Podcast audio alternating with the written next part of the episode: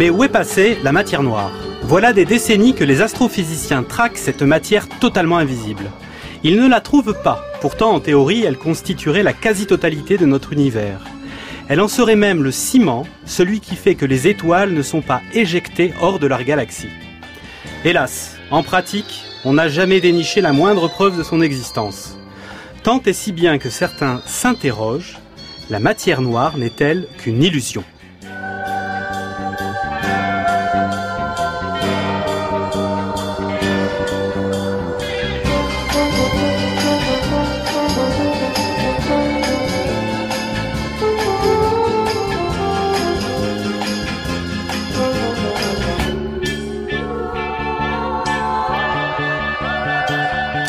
Est passée la matière noire? C'est la question trapue que nous allons explorer dans l'heure qui vient. Bienvenue dans la méthode scientifique. Alors pour tâcher d'y voir un petit peu plus clair sur cette euh, matière noire, évaluer les chances qu'elle existe ou pas, de quelles particules pourrait-elle être constituée, nous avons le plaisir de recevoir aujourd'hui Nathalie Palanque de la Brouille. Bonjour. Bonjour Olivier. Vous êtes chercheuse en cosmologie au CEA, directrice de recherche en, cosmologie, sur des projets consacrés à l'étude de l'énergie noire et la matière. Nous sommes également en compagnie de David Elbaz. Bonjour. Bonjour Olivier. Vous êtes astrophysicien au CEA également et vous travaillez sur la formation des galaxies. Tout à fait. Alors, comme chaque jour, euh, vous pouvez écouter cette émission en direct sur les ondes de France Culture, mais aussi euh, en replay sur le site web de France Culture, franceculture.fr, et puis l'option toujours des podcasts avec votre appli préférée. N'oubliez pas néanmoins que la méthode scientifique est aussi sur Twitter. Il faut suivre le fil la méthode FC et nous publierons tout au long de cette émission les sources, les papiers, les images qui permettent d'explorer le thème de la matière noire.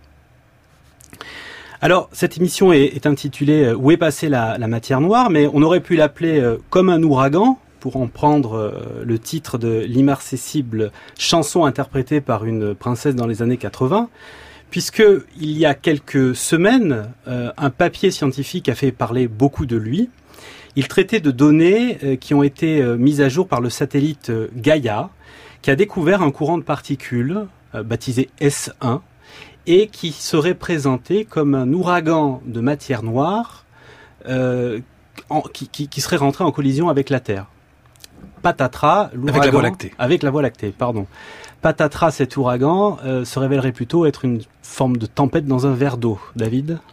Oui, tout à fait. En fait, on, on, voyage avec la Terre. C'est un vaisseau spatial qui voyage à peu près à 220 km par seconde et euh, il traverse des régions de la Voie lactée. Et on pense que la matière noire, si elle existe, elle est là un peu partout. Et donc c'est un peu comme des moustiques euh, qui se cogneraient contre la pare-brise d'une voiture. Maintenant, si on imagine qu'il y a une région un peu plus dense, avec un peu plus de moustiques, et on devrait avoir plus d'impact. Mais est-ce que les moustiques existent? Est-ce qu'on est en train de traverser une zone où il y a de la matière noire ou pas? Toute la question est là. Donc tant qu'on n'aura pas de détection de matière noire, eh bien cet ouragan euh, se pourra n'être qu'une simple illusion à nouveau. Nathalie, une réaction sur ce papier? Euh, ce qui est très intéressant avec ce papier, c'est qu'il montre un des, une des conséquences de Gaïa qui n'avait pas été recherchée dans le départ, puisque justement Gaïa fait cette euh, cartographie des parallaxes, donc des déplacements de tous les objets autour de nous, euh, grâce à des mouvements de, bien précis de leur position. Elle fait une sorte de trombinoscope des, des étoiles, des astres qui composent... Euh, Absolument, qui composent notre Voie lactée, et c'est ainsi que Gaïa a mis en évidence un lot d'étoiles qui toutes se meuvaient dans une même direction, un peu à contre-courant du mouvement global. Et c'est ainsi que Gaïa a pu mettre en évidence ce, ce mouvement global, donc cette, euh, ce courant S1 de euh, d'objets, d'étoiles d'abord, mais donc potentiellement également de matière noire. Mais avant de parler d'un ouragan de matière noire, il s'agit, comme vient de l'annoncer David, de détecter la matière noire. Et pour que ça ait un impact, effectivement, il faut qu'on arrive à détecter cette matière noire présente dans le halo de notre galaxie. S1 contribuerait à augmenter la quantité d'événements que l'on peut détecter, c'est-à-dire le nombre de moustiques qui vont impacter notre pare-brise, pour reprendre l'analogie. Euh, cependant, euh, avant de pouvoir affirmer qu'on a effectivement un ouragan de matière noire qui nous traverse, il va falloir détecter le moindre élément de ce, de cet ouragan de matière noire et aujourd'hui on en est là. Alors exit pour l'ouragan, il y a un deuxième papier enfin une deuxième information qui a fait couler beaucoup d'encre autour de la matière noire, c'est l'annonce que des, euh, des, des, des, physiciens en Italie, dans un laboratoire sous les Abruzzes, mmh.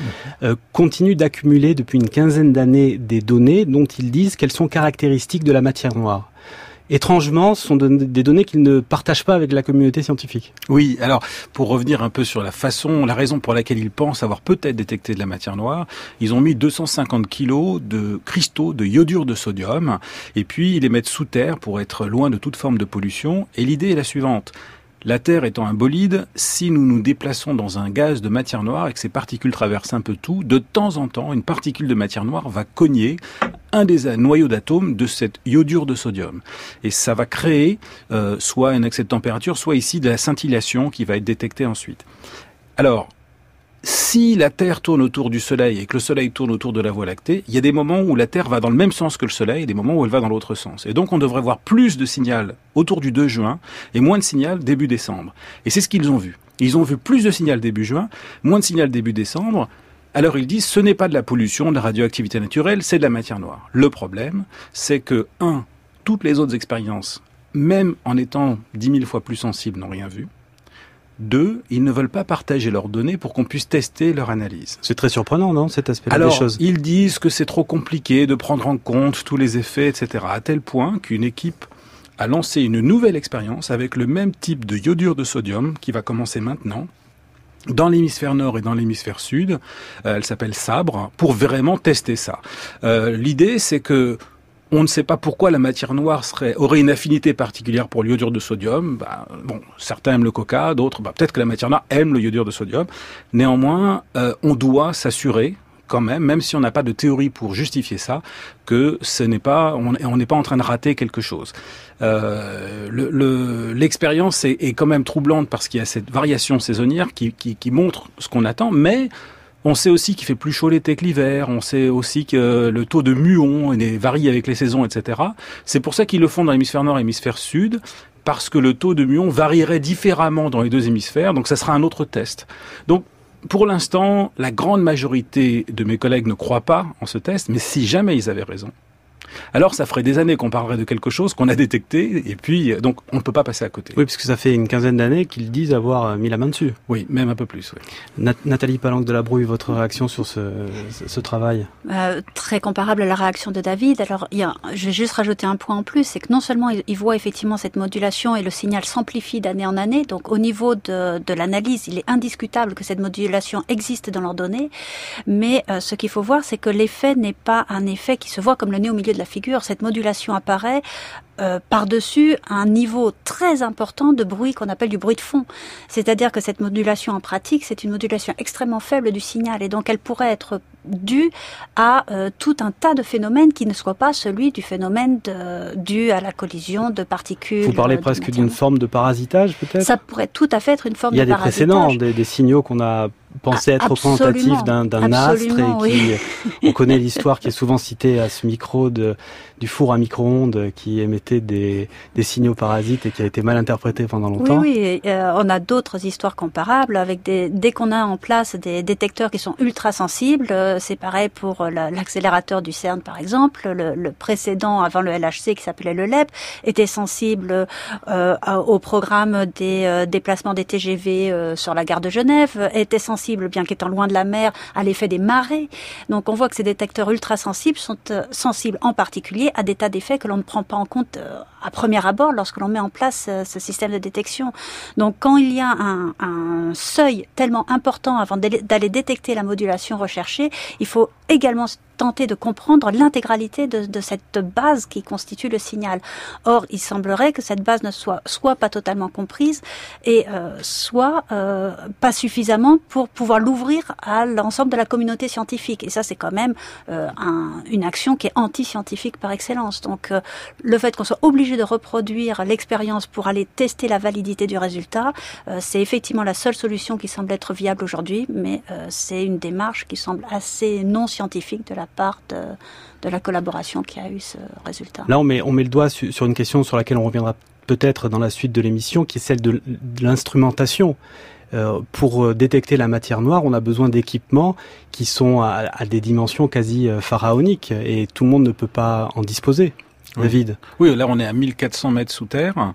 Euh, donc, donc ça c'est ce qu'on appelle les expériences directes. Hein. S'il y avait un homme invisible. Oui, faites-nous le tour du propriétaire un petit peu. Voilà. À quoi ça ressemble quelque chose de cet équipement? Voilà, donc bah, là on est à 1400 mètres sous terre. Il y a, il y a je crois 10 km de tunnel euh, dans lequel il y a des tas d'expériences. D'ailleurs Sabre va aussi utiliser ce tunnel s'appelle qui est sous la, la montagne euh, de Grande Sasso euh, en Italie.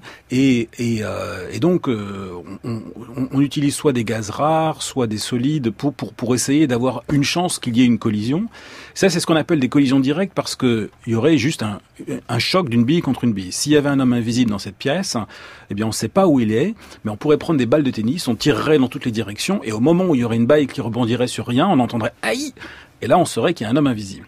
Bon, bah, de la même manière, on cherche comme ça. Sauf que il est possible que la matière noire euh, ait une, une, une, probabilité de se cogner contre la matière classique qui soit plus faible que tout ce qu'on pourra jamais mesurer avec ces expériences. Il y a un seuil au-dessous duquel on ne peut pas aller. Et on est tout près de ce seuil, qui est, qui est défini par les neutrinos, en fait. Et donc là, aujourd'hui, les gens commencent à paniquer parce qu'ils se disent qu'on atteint la limite possible. Et l'autre cas, c'est de fabriquer des collisions dans le LHC, dans l'accélérateur de particules, et essayer de, de Genève, créer là, de, vous faites de, allusion à l'équipement qui est à Genève. Voilà, et là, on utilise le E égale MC2. Si on met un grand E, de la masse va émerger de l'énergie. Et donc on veut voir émerger du vide quantique de nouvelles particules qui pourraient être la matière noire. On avait des candidats idéaux et ils ne sont pas arrivés. Donc de nouveau, dans les deux cas, une petite crise est en train de, d'émerger dans notre monde où on commence à douter.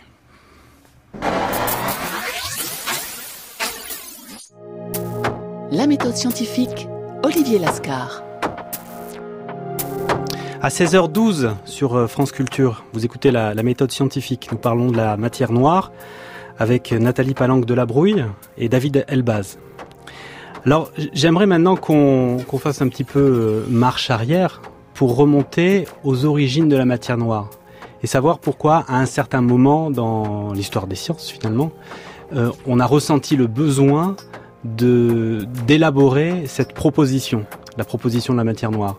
Là, il faut parler d'un astronome suisse qui a été le monsieur matière noire, qui dans les années 30 a élaboré cette hypothèse. Il s'appelle Fritz Zwicky.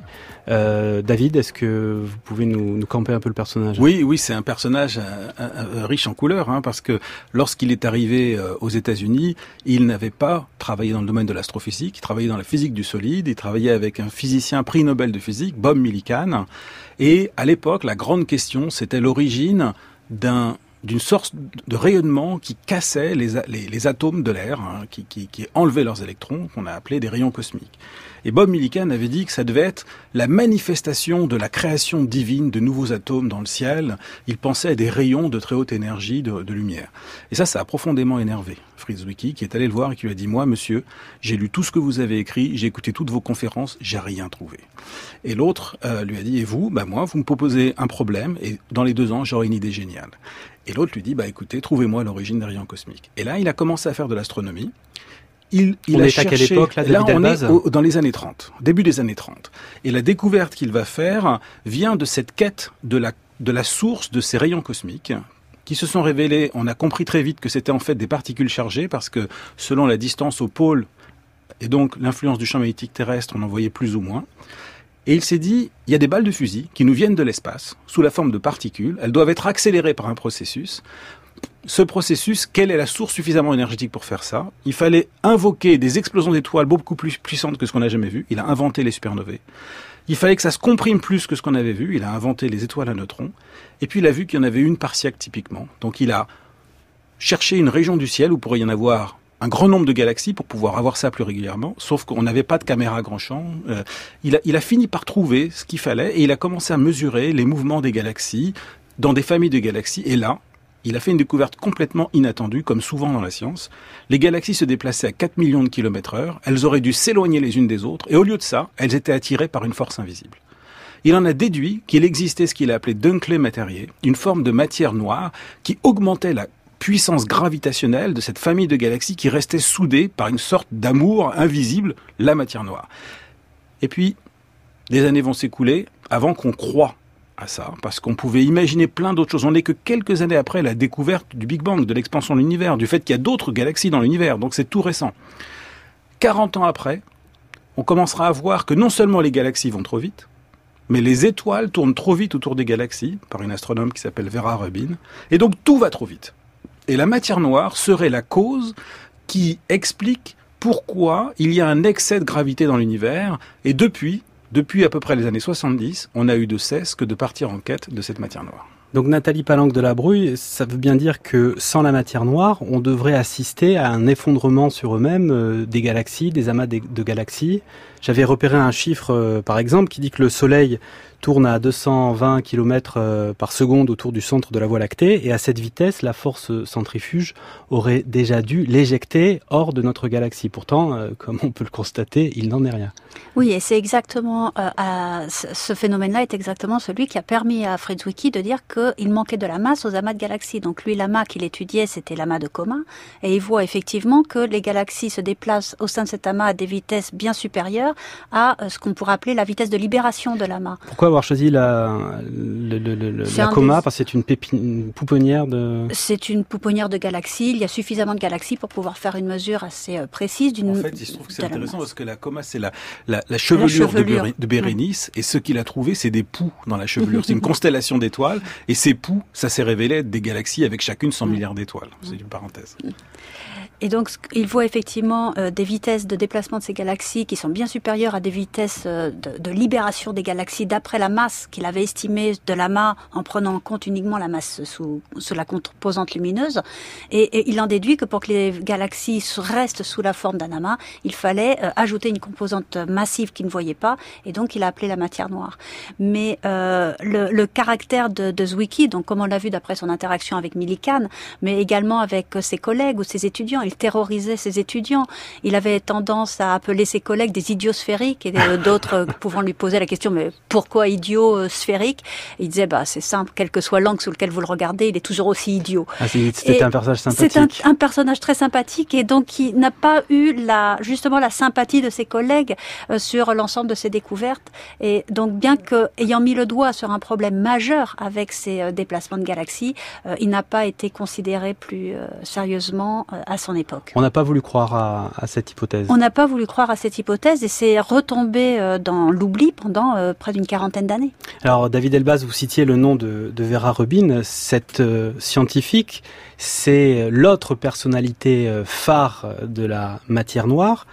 On va écouter un, extrait d'un documentaire britannique qui s'appelle The Astronomers, qui date du début des années 90 et dans lequel on va entendre quelques quelques secondes, presque peut-être une minute de quelques minutes de Vera Rubin.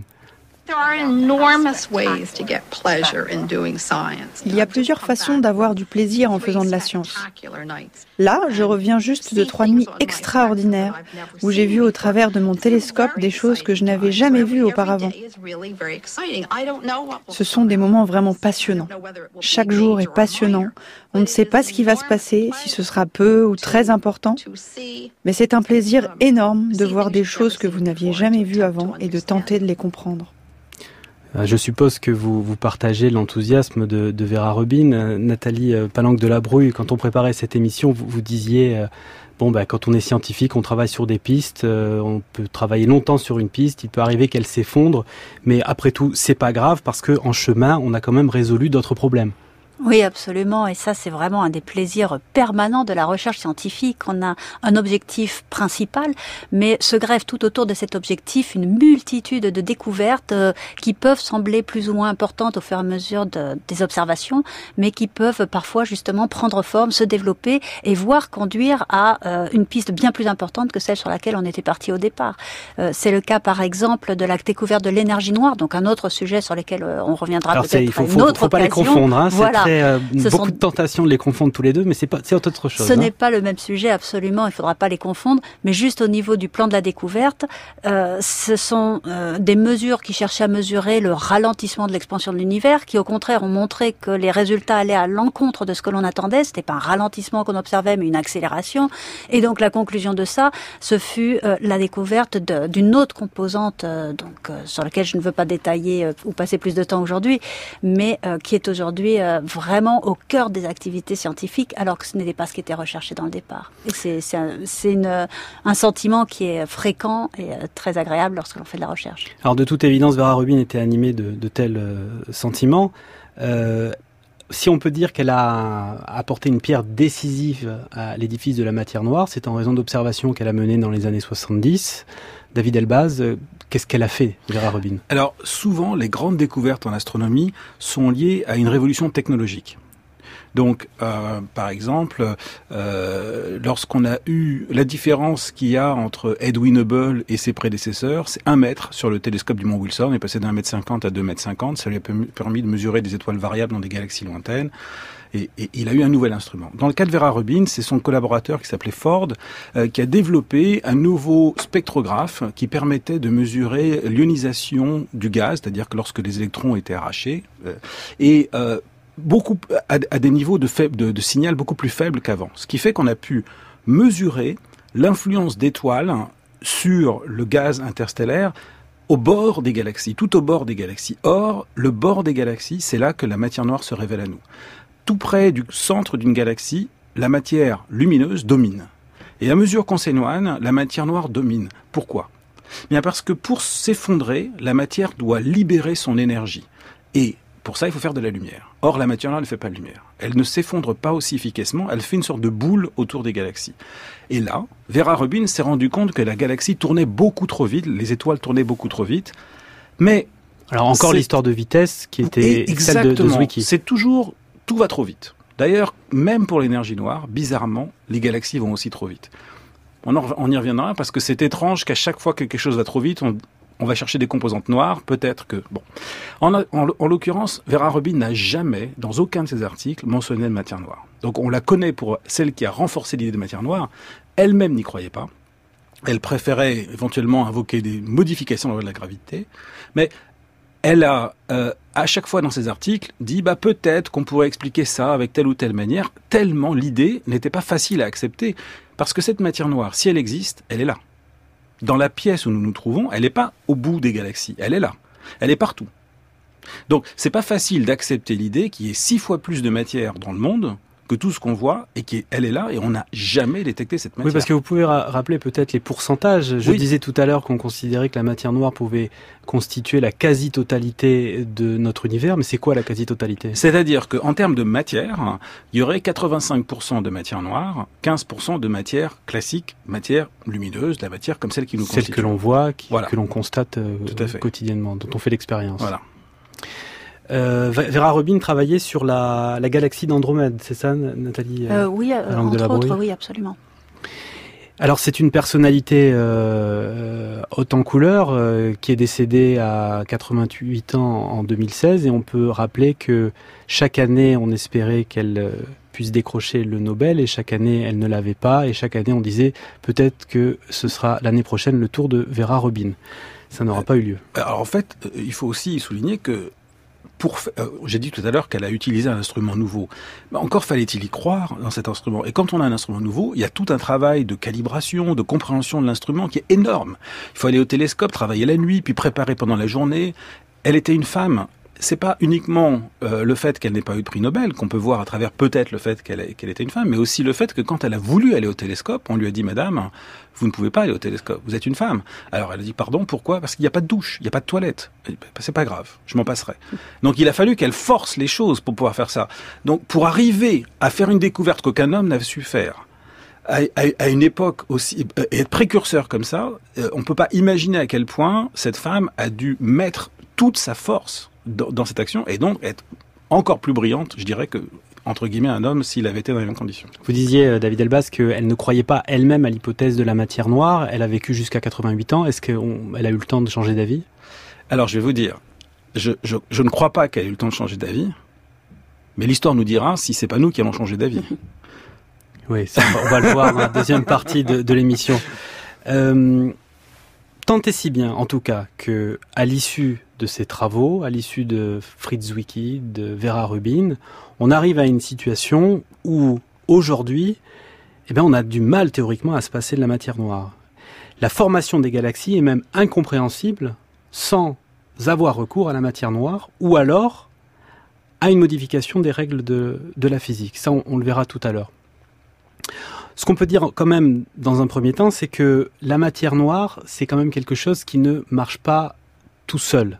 Elle a besoin d'un partenaire, d'un partenaire un petit peu imprévu, euh, puisque ce serait un acteur extrêmement connu de l'espace, du cosmos, ce sont les trous noirs. David Elbaz. Oui, tout à fait. Une fois qu'on accepte l'idée de matière noire, on met un supplément de gravité. Et donc ça va créer des creusets dans lesquels vont naître les galaxies. Sans ces à partir des petits grumeaux qu'on voit dans l'univers très très lointain, on ne pourrait pas former la moindre galaxie en 13,8 milliards d'années. Donc la matière noire est un accélérateur de gravité et au fond, la lumière n'existerait pas des étoiles et des galaxies sans la matière noire. Donc nous sommes finalement les enfants de la matière noire. Mais la matière noire est trop efficace. La matière devrait continuer à couler du monde extragalactique vers la galaxie en continu. Or, une bonne partie des galaxies ne reçoivent plus de matière, sont mortes, elles ne forment plus d'étoiles. Il y a quelque chose qui s'oppose à la gravité. Et paradoxalement, l'acteur auquel on fait appel, c'est le trou noir. C'est pourtant là où la gravité s'exerce le mieux. Mais lorsque la le trou noir dans l'imaginaire collectif, c'est cet astre dévoreur qui va englober la lumière, qui va détruire tout sur son passage. Enfin, sur son passage, c'est plutôt les autres qui viennent à lui. Vous savez, quand on pousse le yin à son extrême, il devient yang. Quand on pousse le yang à son extrême, il devient yin. Vous allez dans le soleil, la surface du soleil, là où l'énergie magnétique est la plus concentrée, ça fait des taches noires plus froides. Eh bien, d'une manière générale, dans l'univers, s'il y a une règle qui s'applique tout le temps, c'est cette complémentarité.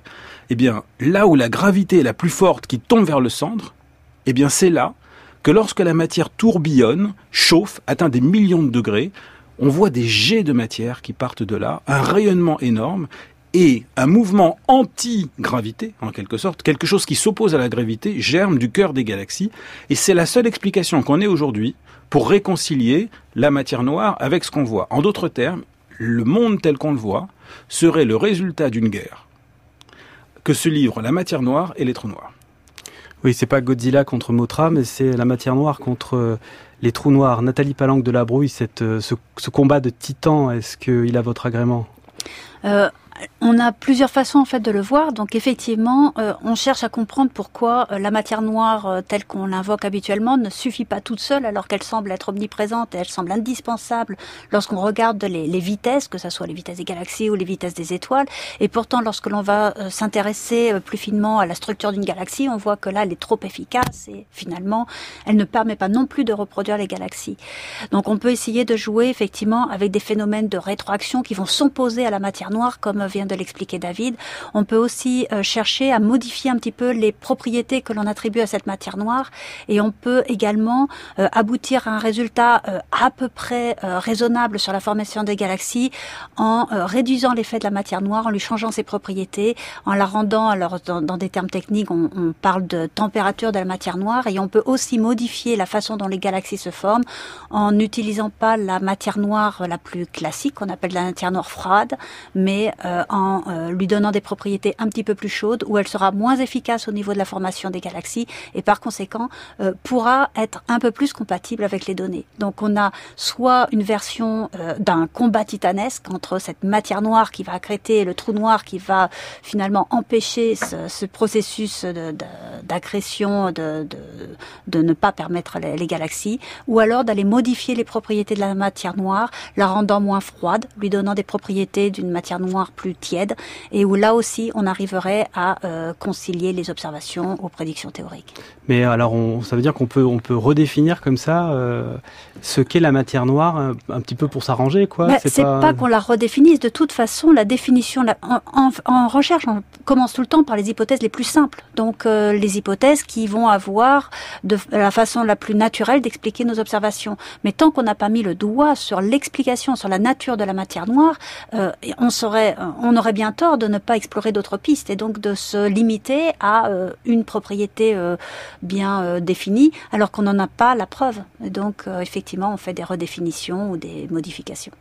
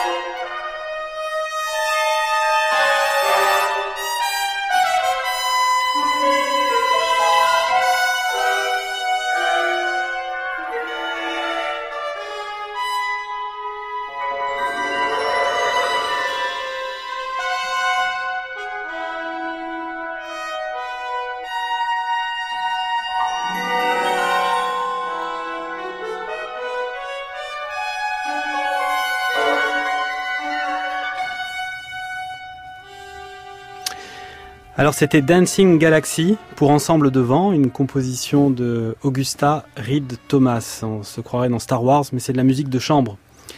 À 16h32 sur France Culture, nous sommes avec euh, Nathalie Palanque de la Brouille. Vous êtes euh, chercheuse en cosmologie au CEA, directrice de recherche en cosmologie sur des projets consacrés à l'étude de l'énergie noire et la matière. David Elbaz, vous êtes euh, avec nous pour cette deuxième demi-heure, astrophysicien au CEA vous travaillez sur la formation des galaxies. Dans la première partie de l'émission, on a, euh, euh, on est remonté un petit peu en arrière pour voir qu'est-ce qu'il y avait aux, sources de la matière noire et quelles étaient les personnalités qui avaient marqué la recherche en ce domaine. Maintenant, on va s'interroger sur euh, ce que pourrait être la matière noire. Quelles sont les particules qui pourraient constituer cette matière mystérieuse dont on le disait, elle représente une partie écrasante de la matière de l'univers? Alors, en l'espèce, la première chose à dire, c'est qu'il faut peut-être pas s'affoler. C'est vrai qu'on n'a pas trouvé de matière noire depuis 1933, euh, date à laquelle euh, Fritz Zwicky en a émis l'hypothèse. Mais euh, par exemple, pour le neutron, il s'est passé 12 ans entre la prédiction de son existence et sa découverte. Il y a eu 26 ans entre la prédiction du neutrino et sa découverte, 50 ans entre le boson de Higgs et sa découverte. Néanmoins, on cherche toujours ce que pourraient être les particules qui constituent la matière noire. Alors j'aimerais qu'on déroule ensemble euh, les, suspects habituels. Le, premier d'entre eux, peut-être euh, Nathalie Palanque de la Brouille, vous pouvez nous en parler, sont les neutrinos stériles. C'est un sujet d'étude sur lequel vous avez travaillé. Alors pourquoi stériles alors, euh, tout d'abord, je voudrais dire, c'est pas le premier. Je pense que le premier, c'est vraiment le WIMS qui a pendant. On y reviendra tout à l'heure. D'accord. Donc, le WIMS a vraiment été le candidat favori pour euh, la matière noire euh, pendant euh, plusieurs décennies. Aujourd'hui, effectivement, un des candidats qui a pas mal le vent en poupe, c'est le neutrino stérile, qui est un candidat intéressant. Alors, neutrinos, on sait qu'ils existent, donc déjà, ça donne un un certain cachet au neutrino stérile puisqu'il est rassocié à une particule dont on a aujourd'hui clairement la preuve de l'existence. Par contre, le neutrino stérile, lui, c'est une extension au modèle standard de la physique des particules. Et donc, autant les neutrinos, on sait qu'ils existent, autant les neutrinos stériles, ça reste encore une hypothèse. Ils euh, sont, ils seraient bienvenus dans le modèle standard et euh, ils constitueraient une extension euh, particulièrement cohérente. Par contre, on n'en a pas encore la preuve de leur existence. Donc on cherche à les mettre en évidence au niveau de la physique des particules, mais sur le plan de la cosmologie, on cherche également à voir quel serait leur impact sur la formation des structures, c'est-à-dire des galaxies et des amas de galaxies dans l'univers. Et c'est sur ces aspects-là que je travaille plus spécifiquement, effectivement, essayer de voir si les neutrinos stériles existent, quels seraient leurs impacts, quelles seraient les conséquences observationnelles, et par conséquent, faisant la comparaison entre les prédictions qui proviennent de, grosses simulations numériques et les observations qui viennent là d'observatoires, de mesures de la distribution dans l'espace des galaxies, euh, où, où, sont les cohérences et les incohérences qui nous permettent de contraindre les propriétés des neutrinos stériles. Alors c'est une hypothèse euh, qui a beaucoup de défenseurs? Euh, il y a euh, une communauté importante derrière le neutrino stérile, seulement comme toute particule qui n'existe pas, il y a également toute une grande euh, gamme de possibilités sur les propriétés de ces neutrinos stériles. Et de fait, les différentes personnes qui s'intéresseraient à des neutrinos stériles pour résoudre des problèmes, que ce soit en physique des particules ou en cosmologie, euh, ne s'intéressent pas tous au même type de neutrinos stériles. Donc si on unifie toutes ces personnes-là en disant oui, elles s'intéressent toutes aux neutrinos stériles, ça fait une communauté importante. Maintenant, si on veut vraiment résoudre un problème particulier, là, euh, la communauté est déjà beaucoup plus restreinte. Et au niveau de la cosmologie, euh, c'est une des hypothèses. Mais euh, aujourd'hui, on a beaucoup d'hypothèses, et tant qu'il n'y en a pas une qui a plus le vent en poupe, qui est plus val qui, est plus euh, cohérente avec les observations qu'une autre, euh, on n'a pas l'intégralité de la communauté euh, qui, pousse derrière en disant oui, on va le trouver, c'est là l'explication. je pense que le, WIMS dont on va parler en est l'exemple même. David Elbaz, ce, neutrino stérile, qu'est-ce que qu'est-ce qu'on peut en dire? C'est quelque chose qui vous semble Est-ce que c'est une question stérile, vous voulez savoir? Alors, donc, le, le, neutrino stérile, j'aurais rappelé aussi le fait qu'on l'appelle stérile parce qu'il ne s'acoquine pas facilement avec les protons et les neutrons. Dans la radioactivité, il y a de l'émission de neutrinos. Et euh, le neutrino stérile, lui, ne serait pas sensible à cette interaction faible qui est celle qui agit dans le... Dans Et donc, euh, il ne serait sensible qu'à la gravité. Donc, c'est pour ça que c'est un très bon candidat possible pour, euh, pour la matière noire. Alors, moi, je, dirais finalement, le, la matière noire, sa, sa force, c'est qu'elle est très bonne pour la matière grise. Euh, elle, elle, nous fait réfléchir. Et donc on va commencer à imaginer des neutrinos qui ont le même nom que les autres, mais qui n'ont pas les mêmes propriétés que les autres. Vous voyez qu'on commence à jouer un peu avec la nature. Ça prouve qu'on est quand même aux limites de ce qu'on est capable de faire. Euh, alors quand voilà, c'est donc quelque part c'est un aveu hein, d'un de, d'un peu d'impuissance que ce neutrino stérile. euh, mais il fait fortement gamberger, donc il n'est pas si stérile que ça finalement. Non, parce que le, ne sachant pas quelle est la nature de la matière noire, on ne peut pas euh, disons, euh, faire une croix sur toutes les, les, les voies possibles. Et quand, quand, Nathalie dit on doit euh, être capable de rejeter toutes les hypothèses possibles, elle a raison, c'est ce qu'on fait tous les jours parce qu'on ne sait pas derrière quoi se cache euh, la matière noire. Et donc c'est un des candidats et dont la manifestation, ce qui est intéressant, c'est qu'on la voit en utilisant l'univers comme une loupe. Donc on n'est plus sous terre avec des petites particules ou dans un accélérateur. On a découvert la matière noire, qui est une particule, on pense, mais peut-être pas. Mais si c'est une particule, on l'aurait découvert grâce à la loupe univers, sur des millions. Qu'est-ce que vous appelez la loupe univers? Alors voilà, c'est ça. Ce que j'appelle la loupe univers, c'est qu'on va utiliser des échelles spatiales qui se mesurent en millions d'années-lumière, ou dans, dans les amas de galaxies, ou en milliers d'années-lumière dans les galaxies, pour voir une particule élémentaire dont la taille est de 10 puissance moins 10 mètres. Donc c'est complètement dingue. Donc ça veut dire qu'elle est tellement difficile à voir, à capter, à en voir les effets indirects qu'il faut prendre une énorme fraction de l'univers pour commencer à voir un tout petit peu de cet effet-là aux très très grandes échelles. Donc l'univers est une loupe. Et les galaxies sont les acteurs grâce auxquels on a pu voir la matière noire. Et aujourd'hui, on continue d'étudier les galaxies pour voir, par exemple, si elles sont sensibles à cette neutrino stérile ou autre, mais le, nombre de petites galaxies, le nombre de grosses galaxies, le rythme auquel les galaxies naissent au cours de l'histoire de l'univers, eh bien, est ou pas compatible avec la matière noire. Et donc, cette tension entre l'histoire qui est complètement dominée par la matière noire, la, matière noire, c'est un peu l'inconscient qui domine nos émotions, eh bien, la matière noire domine la lumière paradoxalement, et donc elle domine toute la dynamique de l'univers, les mouvements, la, motion de l'univers est dominée par la matière noire. Et donc on étudie la motion de tout ce qui bouge dans l'univers aux très grandes échelles, parce que plus on en voit, plus un petit effet aura un gros effet à grande échelle, pour essayer d'utiliser cette loupe univers. Voilà, c'est ça qu'on essaye de faire. Vous avez parlé des WIMS.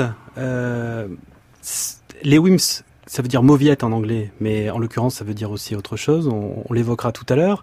Elles font partie de ces particules qu'on cherche à détecter pour expliquer la matière noire.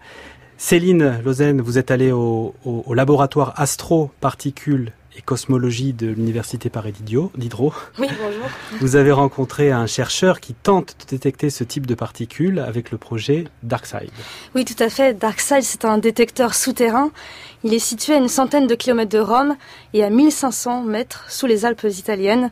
Cette expérience vise à capturer les WIMP grâce à un réservoir de 50 kg rempli d'argon liquide, un dispositif qui permet de traquer les particules via des signaux émis à leur passage, des tout petits scintillements qui peuvent ensuite être mesurés. David Franco a travaillé sur la conception de l'expérience. Je l'ai retrouvé à son laboratoire à Paris, où il est actuellement en train d'analyser les dernières données.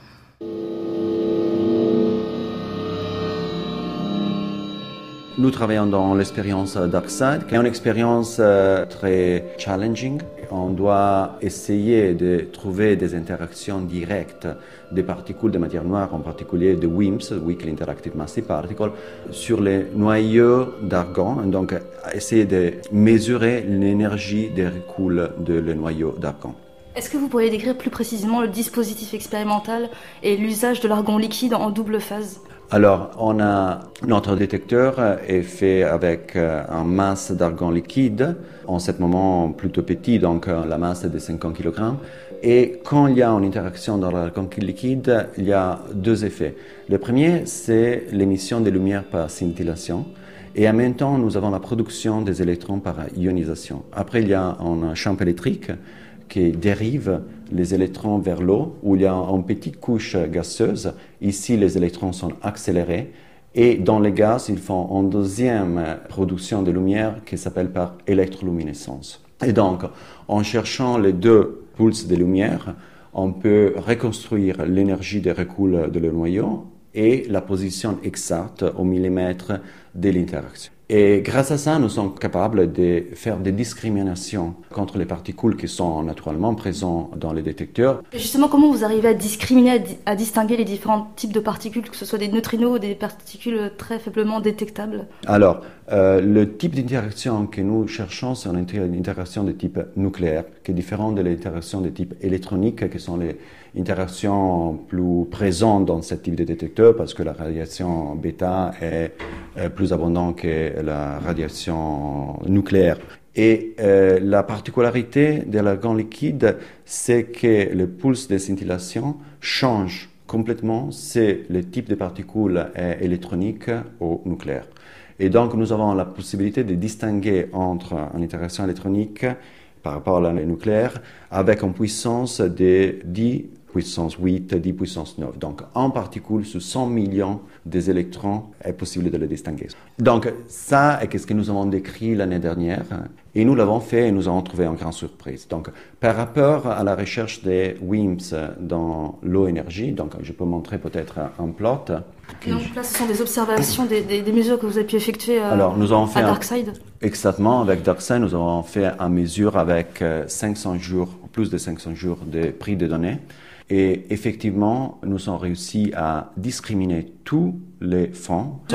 Tous les bruits, excusez-moi. Et dans 500 jours euh, de prix de données, nous avons observé aucun événement dans la région où nous cherchons la matière noire. Donc, il veut dire qu'effectivement, le détecteur est plutôt petit. Donc, euh, à cette, avec cette taille, nous avons qu'effectivement, la probabilité d'avoir une interaction extrêmement bas. Donc, nous attendons effectivement un numéro, un nombre des événements qui est euh, presque zéro, mais il n'y a aucun bruit. Ça veut dire que quand nous allons en travail beaucoup plus grand que la prochaine étape, donc euh, en passant de 50 kg de masse à 20 tonnes de masse, nous pouvons chercher la matière noire sans aucun bruit, sans aucun fond euh, dans la région où nous cherchons la matière noire. En même temps, il y a eu une grande surprise parce que nous avons fait un autre type de recherche, donc toujours le WIMP, mais on a changé la région énergétique où nous l'avons cherché. Donc nous avons un, un, seuil beaucoup plus bas où nous pouvons chercher aussi les WIMP plus légers. Donc typiquement, nous cherchons des WIMP de la taille de 100 GeV. Et cette fois, on a cherché des WIMP de la taille de 1, 2, 3 GeV. Et donc, en région qui typiquement est explorée par des expériences avec une technique complètement différente. Euh, sont typiquement les bolomètres, qui sont une technique complètement dédiée à ce type de recherche.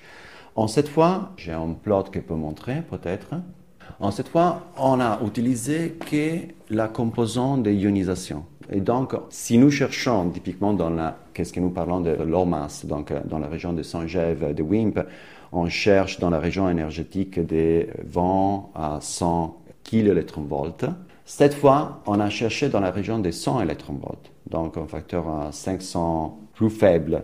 Et clairement, dans cette région, nous n'avons pas la possibilité de discriminer, distinguer contre le bruit, mais nous avons développé ici en France en modélisation de tous les bruits extrêmement précis. Et donc, nous avons réussi à mettre en limite qui a amélioré les précédentes limites d'un facteur 10 avec un détecteur qui n'était pas projeté pour cette type de recherche. Donc ça a été effectivement une petite révolution dans le domaine de la matière noire directe, de la recherche de la matière noire directe. On voit aussi l'importance du perfectionnement des instruments, des capteurs, des matériaux d'isolation. Oui, exactement. Il y a un, un grand développement en ce moment de les nouvelles détecteurs que le, le, design sera complètement changé.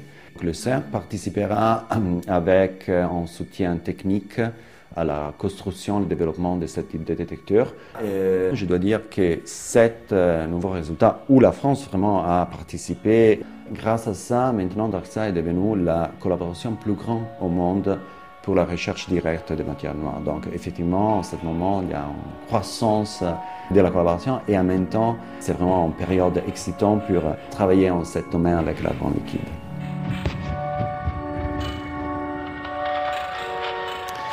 Alors le chercheur qu'on entend dans le reportage de Céline Lausanne parle d'un moment excitant pour travailler sur les, sur les WIMPs.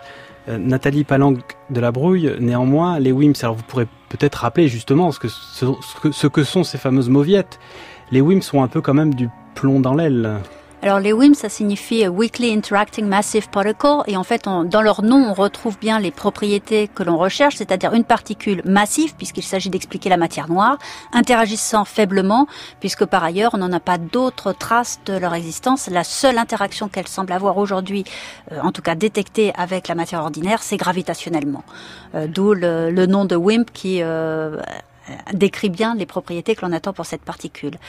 Euh, beaucoup d'expériences cherchent à les détecter. Celle dont on vient d'entendre parler en est une. Il y en a d'autres qui reposent parfois sur des quantités colossales de détecteurs. Ouais, vous citiez l'usage de xénon, tonne, une tonne voilà, de xénon. Donc on cherche à, à, à voir, à observer directement la trace de la matière noire dans le xénon en l'occurrence. On cherche à voir l'interaction de ces particules dans le détecteur, donc le xénon en l'occurrence pour ce reportage-ci effectivement. Ce que l'on cherche à voir, c'est le, le, signal de que ça soit de scintillation ou de, d'électrisation euh, du détecteur suite à l'interaction sur un des noyaux du détecteur de cette particule euh, WIMP. Et malgré l'usage d'instruments toujours plus importants, euh, une tonne par exemple pour le xénon, on ne trouve pas les WIMPs. Donc, est-ce qu'on peut dire que maintenant cette hypothèse, elle est en perte de vitesse Alors, cette hypothèse, effectivement, a été longtemps celle qui a été la plus évoquée pour expliquer la matière noire, et aujourd'hui, elle est en perte de vitesse, non seulement parce qu'on n'arrive pas à la détecter. Donc, euh, les particules, on a beau avoir des détecteurs toujours plus gros, toujours plus sensibles, on n'a toujours pas d'indication de, de l'existence de ces particules. Une autre approche était de créer des particules, puisqu'on a aujourd'hui des accélérateurs de particules, comme le LHC au CERN, qui euh, justement montent toujours à des énergies plus importantes afin de créer des particules de masse toujours plus élevée. Et lorsque le LHC a été euh, mis en route euh, il y a maintenant une dizaine d'années, on espérait que parmi les premières particules que l'on pourrait voir, ce seraient les WIMP, ces fameuses particules qui expliqueraient la matière noire. Or, euh, le LHC a maintenant des données euh, sur une décennie et on n'a pas la moindre indication de la création d'un seul de ces WIMPs. Donc c'était effectivement une, une grosse désillusion par rapport à tous ces fervents défenseur du WIMP comme explication à la matière noire. On voit ici des détecteurs dans lesquels on essaie d'observer directement la trace de la matière noire. Il existe aussi, David Elbaz, des paléodétecteurs oui. qui permettent non pas d'observer directement la matière noire, mais la trace qu'elle a pu laisser dans des roches. C'est bien Alors, ça c'est ça. C'est, enfin, c'est, c'est un, c'est une idée qui a été lancée il y a quelques jours, dans un article publié il y a quelques jours, hein, c'est tout frais, euh, et qui est à valider. Hein. L'idée, c'est la suivante, c'est s'il y a un accident entre une collision, entre une particule de matière noire et puis un noyau d'atomes, alors on devrait voir un scintillement, par exemple avec l'argon, comme on le, mais si on le voit en direct, mais si ça s'est produit il y a un certain temps, et s'il y a eu plusieurs collisions, eh bien, on pourrait voir la trace de, de, de ces reculs de ces noyaux d'atomes. Donc l'idée, c'est de prendre un forage pétrolier, d'aller sous terre, prendre une roche qui a environ 500 millions d'années, qui a dû avoir un certain nombre de collisions, regarder les, les positions dans le cristal des atomes et voir s'ils ont reçu des collisions. Et on travaille sur des roches qui sont suffisamment enfouies pour qu'elles n'aient pas été parasitées par du rayonnement cosmique, par exemple? Exactement. Exactement. Alors la difficulté, c'est que malgré tout, la radioactivité naturelle des roches produit une pollution qu'il faudra découpler, corriger, voir si on peut le faire. Il y a quelque temps, on avait proposé ça avec du mica, et puis un chercheur avait démontré que, bah, en fait, euh, ça sera pas possible de pouvoir séparer l'effet de la radioactivité. Ce type-là est justement en train de s'attaquer maintenant à cette nouvelle proposition. Eux répondent, ils disent nous c'est différent du mica, on a pensé à une méthode, donc on est dans la recherche. Mais ça serait rigolo que on puisse utiliser des ancêtres, enfin des roches très Oui. anciennes, pour voir la trace résiduelle de toutes ces collisions passées avec de la possible matière noire. C'est la première fois qu'on fait ce type de proposition, d'a- d'aller forer pour euh, trouver Voilà, la trace euh, on peut même profiter de forages existants, de pétroliers, donc euh, parce que vous savez, les chercheurs n'ont plus d'argent, donc euh, Par contre, les pétroliers en ont. voilà. Euh, alors, les WIMPs, euh, pas fringants non plus pour expliquer la matière noire, finalement. Une autre hypothèse, euh, qui a un, nom euh, très coloré, les machos. Nathalie Palanque de la Brouille, vous y connaissez en macho? Alors les machos, donc euh, ce sont effectivement les, les euh, je dirais la, la, la contrepartie euh, très lourde des WIMPs. Il s'agit de Massive bien Astrophysical connu les Compact machos sont Hello. Object. Voilà.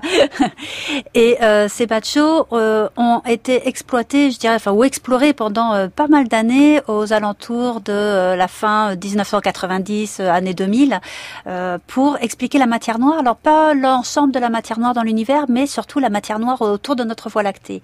Et euh, il s'agit donc d'objets massifs qui seraient euh, comparables à des euh, planètes ou à des étoiles avortées.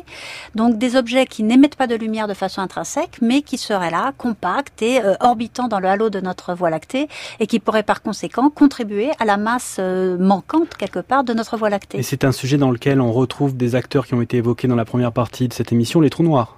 Alors, de façon très amusante, effectivement, c'est des objets compacts, non lumineux. Ben, pour les plus légers, ce sont des planètes comme Mercure, Vénus, etc., des planètes rocheuses qui n'émettent pas de lumière. On monte un petit peu en énergie, ce sont en masse, pardon, ce sont des étoiles avortées, donc des sortes de Jupiter qui n'ont pas eu la, la masse suffisante pour commencer à briller, pour pouvoir euh, démarrer les combustions euh, nucléaires qui permettent à une étoile de briller. Mais si on continue euh, à augmenter la masse, ça peut également être euh, des résidus stellaires, donc des étoiles qui elles ont brillé, mais qui ont évacué toute euh, leur, euh, tout leur combustible et se trouvent euh, s'être effondrées sur elles-mêmes. Donc là, on a les étoiles à neutrons et les trous noirs. Euh, Macho, c'était un programme euh, de quelle nationalité? Alors, c'est, euh, Macho est un programme euh, américain. Le programme euh, parallèle euh, français s'appelle EROS pour expérience de recherche de Voilà, les physiciens s'amusent. Les physiciens s'amusent. L'expérience Eros, tout comme l'expérience Macho, ont pris des données pendant plus d'une dizaine d'années, n'ont pas trouvé une quantité suffisante de tels, de tels objets pour pouvoir expliquer la, la masse manquante dans la Voie lactée. Mais ces expériences-là euh, ont une sensibilité, comme toutes les expériences, à une gamme de masse. Et en fait, pour euh, le- la technique de détection, c'est une technique de, de lentille gravitationnelle ou de micro-lentille gravitationnelle. Donc un effet, un effet euh, euh, temporel. Et la, la durée des observations fait que la limite de sensibilité de ces expériences est aux alentours, pour les valeurs les plus élevées de masse, de la dizaine de, enfin, la masse solaire, des objets aussi lourds qu'une fois la masse du Soleil, quelques fois la masse du Soleil, mais euh, guère davantage. Or aujourd'hui, on a d'autres euh, possibilités pour expliquer la matière noire, qui seraient des trous noirs d'une trentaine de masses solaires. Et euh, ces objets-là n'ont pas encore pu être vraiment exploités au niveau de la possibilité de créer des événements que les expériences Macho et Eros auraient pu détecter. David Elbaz, une, une réaction sur ces expérimentations? Oui, ça fait le lien avec la découverte des ondes gravitationnelles. Le premier événement d'émission gravitationnelle a créé la surprise, c'était la fusion de deux trous noirs de 30 fois la masse du Soleil. Et c'est arrivé. C'est tout récent, hein, C'est tout récent, il y a quelques années, et c'est arrivé euh, à un moment où, euh, alors d'ailleurs, on a tous été un petit peu comprimés hein, par ces ondes gravitationnelles. Je ne sais pas si vous l'avez senti. Nous, les astronomes, peine, on, on le sent beaucoup, et c'est pas du tout un effet psychologique. euh, enfin, c'était c'était une fraction de la taille d'un proton, donc euh, il faut être très sensible. hein. Nous, nous sommes très sensibles. Et, et donc, euh, ces ondes venaient, sont, ont été détectées juste après l'allumage de la machine. Et les trous noirs de 30 masses solaires, on savait même pas qu'ils existaient. Et le fait qu'il y ait une paire de trous noirs de 30 masses solaires qui fusionnent comme ça, tout de suite détectés, a conduit certains à imaginer que si la matière noire était faite complètement de trous noirs de 30 fois la masse du Soleil, eh bien, quelle serait la probabilité qu'on détecte un événement comme ça en allumant l'appareil, etc. Et ils ont trouvé que ça collait assez bien. Donc, une floraison de papiers sont sortis où les gens ont commencé à dire la matière noire est faite de trous noirs de 30 masses solaires. Alors, pourquoi l'univers aurait-il fait un grand nombre de trous noirs de cette masse-là? On ne sait pas trop. Donc pour l'instant, on n'y croit pas trop. Mais c'est quand même rigolo, parce que c'est encore d'une fois le rôle des trous noirs. En fait, c'est simple. À partir du moment où on ne comprend pas, on dit noir. Et quand vous avez un truc que vous comprenez pas, qui peut vous faire travailler pendant des années, c'est bon pour un chercheur. Euh, par exemple, la matière noire, c'est tout bénef. Euh, et, euh, et puis, si vous y arrivez pas, vous prenez un truc que vous comprenez pas, les trous noirs. Et si vraiment c'est trop compliqué, vous prenez l'énergie noire. Et là, c'est bon. Vous êtes parti pour 40 ans de recherche. Alors, euh, ça fait 40 ans que qu'on la recherche, ça fait plus longtemps encore qu'on la cherche, cette matière noire. On voit qu'on la trouve pas. Alors, il y a, y a une autre euh, hypothèse euh, qui consiste à dire on laisse tomber la matière noire, mais alors on remet en cause les, les lois de la physique, les lois de la gravité. Alors ça, c'est très intéressant parce que euh, on, on a, vous savez, je sais pas si vous avez vu le film Barton Fink euh, des oui, frères Cohen. oui, oui, bien sûr. Donc euh, vous avez un, un scénariste qui arrive à Hollywood, il avait écrit une pièce de théâtre et puis euh, arrivé là-bas, on lui dit vous allez écrire un film. J'attends de voir comment vous allez ramener Barton Fink. Il y a toujours moyen de ramener Barton Fink dans toute discussion. euh, c'est- un peu d'exercice. Et think, think about it. Euh, donc, euh, dirait Barton. Et donc, il, il est là, il arrive à Hollywood et il n'a pas d'inspiration. On- Il va dans un petit hôtel, rien ne vient, jusqu'à ce que son voisin lui demande de garder une boîte dans laquelle il sait pas ce qu'il y a dedans. D'accord? Et puis il lit dans le journal que quelqu'un est un tueur qui a coupé des têtes, etc. Et la boîte a la taille d'une tête. Et à partir de là, face à cette mystérieuse boîte, tout s'ouvre. Et là, il peut écrire, l'imagination arrive. La matière noire, c'est ça. La matière noire, ça ouvre la voie à tout un tas de théories possibles. Et aujourd'hui, on est confronté à ce que les chercheurs ont l'habitude de traiter, parce que c'est ça notre quotidien, c'est l'illusion. La Lune est-elle un croissant? Non, c'est une illusion. La Terre est-elle plate? Non, c'est une illusion. Les étoiles sont-elles des petits points Non, c'est une illusion. On passe notre temps à être confronté à des illusions. C'est pourquoi, dans mon bouquin, justement, ces différentes théories, je les ai classées en cinq types d'illusions. Il est trop... euh, on n'a pas le temps de tous les résumer, donc il faut à tout prix lire le livre tout de suite, tout de suite. Euh, mais euh, je pense que il existe aujourd'hui beaucoup euh, d'idées possibles pour euh, rendre compte de la matière noire. Celle dont vous avez parlé, qui s'appelle Monde, c'est la modification de la loi de Newton, Modify Newtonian Dynamics. Elle a des avantages pour, la, pour traiter les galaxies, mais elle a d'autres inconvénients. Donc pour l'instant, elle, elle, elle, est, elle est incomplète. Elle ne, elle ne marche pas. Et on, on a d'autres façons de modifier la loi de la gravité. Juste un mot, la théorie monde? Oui, non C'est dur. hein. Bah, bah, juste en fait pour compléter, effectivement, quand, quand les physiciens n'ont plus d'idées, ça veut dire qu'ils ont une quantité en fait in- incroyable d'idées, mais dont aucune ne tient vraiment la route. Et monde, c'est une possibilité. Si on effectivement n'a pas de candidat à la matière noire, il va falloir trouver une façon de ne pas avoir besoin de matière noire en modifiant les lois de la gravité. Aujourd'hui, monde ne marche pas en tant que tel, mais c'est une belle hypothèse. Bon, monde ne suffit pas. Ce sont sur ces mots euh, que nous terminons la méthode scientifique du jour. Nous étions avec Nathalie Palanque de la Et David Elbaz. Merci à vous. David Elbaz on peut citer votre dernier livre, À la recherche de l'univers invisible, chez Odile Jacob. Nathalie Pelang de la Brouille, euh, vous êtes euh, co-auteur euh, de l'ouvrage Les nouveaux messagers du cosmos au seuil. C'est un livre de 2011, mais toujours d'actualité. Merci à l'équipe de, la, de la méthode scientifique, Eve Etienne, Antoine Beauchamp, Noémie Naguet de Saint-Vulfranc, Céline Lausanne, Tom Understock. À la réalisation, c'était Olivier Bétard, à la technique, Amine El Mansari. Demain, dans la méthode scientifique, on parlera de la police prédictive façon Minority Report. Alors je vous donne donc rendez-vous demain à 16h jusqu'à preuve du contraire.